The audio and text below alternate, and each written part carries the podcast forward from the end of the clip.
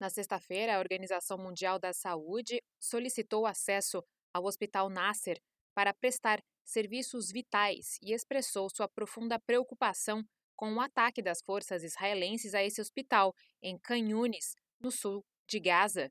O exército israelense anunciou na quinta-feira que estava realizando uma operação limitada e direcionada na maior instalação de saúde da região.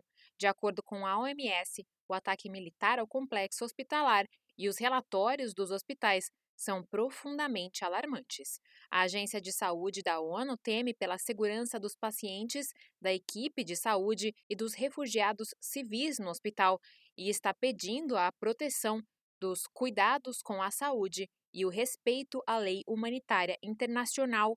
Em uma coletiva de imprensa em Genebra, o porta-voz do OMS afirmou que as pessoas no local devem ser protegidas em instalações médicas. A equipe da OMS está tentando obter acesso ao Hospital Nasser, já que as tropas israelenses continuam seus ataques ao estabelecimento, onde milhares de civis estão presos. A agência de saúde está preocupada com o destino dos feridos graves e doentes que ainda estão dentro do hospital. Ele afirma que há uma necessidade urgente de fornecer combustível para garantir que os serviços vitais possam continuar.